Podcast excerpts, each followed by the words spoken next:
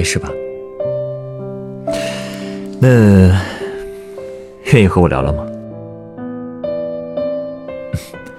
我懂，你别担心，我会替你保密的。你来找我，不就是为了这个吗？其实很多人都是这样，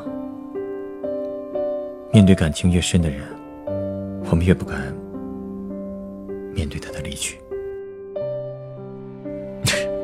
你已经迈出了第一步了，不是吗？